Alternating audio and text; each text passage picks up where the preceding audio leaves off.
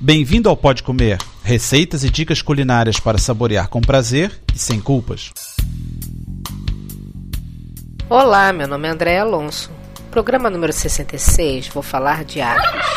A primeira receita é frango com legumes, a segunda de peito de peru recheado e a terceira de frango com vinho madeira. Vamos começar com frango com legumes.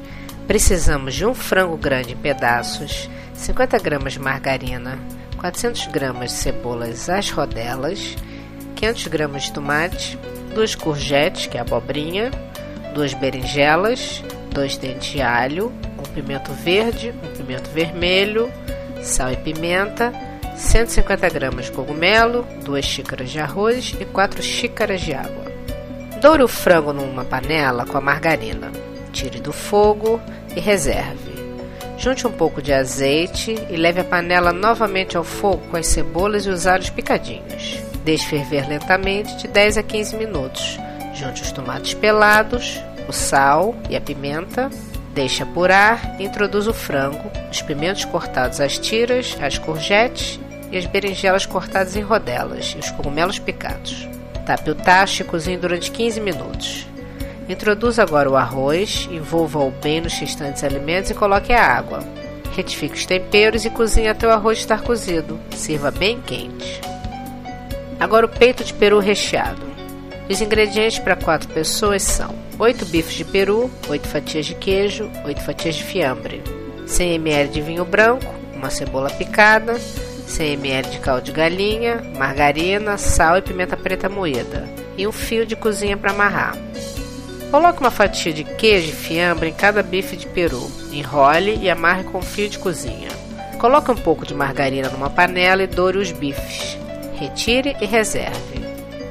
Doure um pouco a cebola na mesma panela. Junte o vinho branco e o caldo de carne. Volte com os bifes e tempere com sal e pimenta. Deixe cozinhar por uns 20 a 30 minutos, virando de vez em quando. Na hora de comer, se quiser um molho um pouco mais grosso, coloque maisena expresso ou farinha de trigo, previamente misturada com um pouco do caldo antes para não ficar em pedaços. Acompanha bem o arroz branco. Agora o frango com vinho madeira.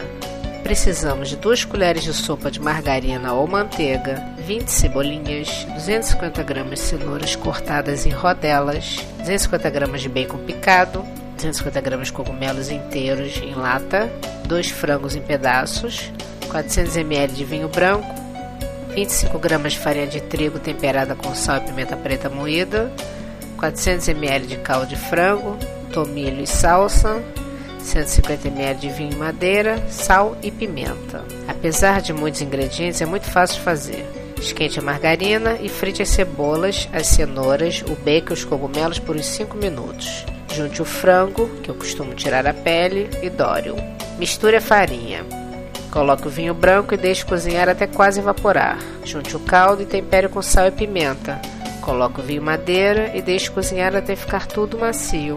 Acompanha bem um purê de batatas. Bom apetite!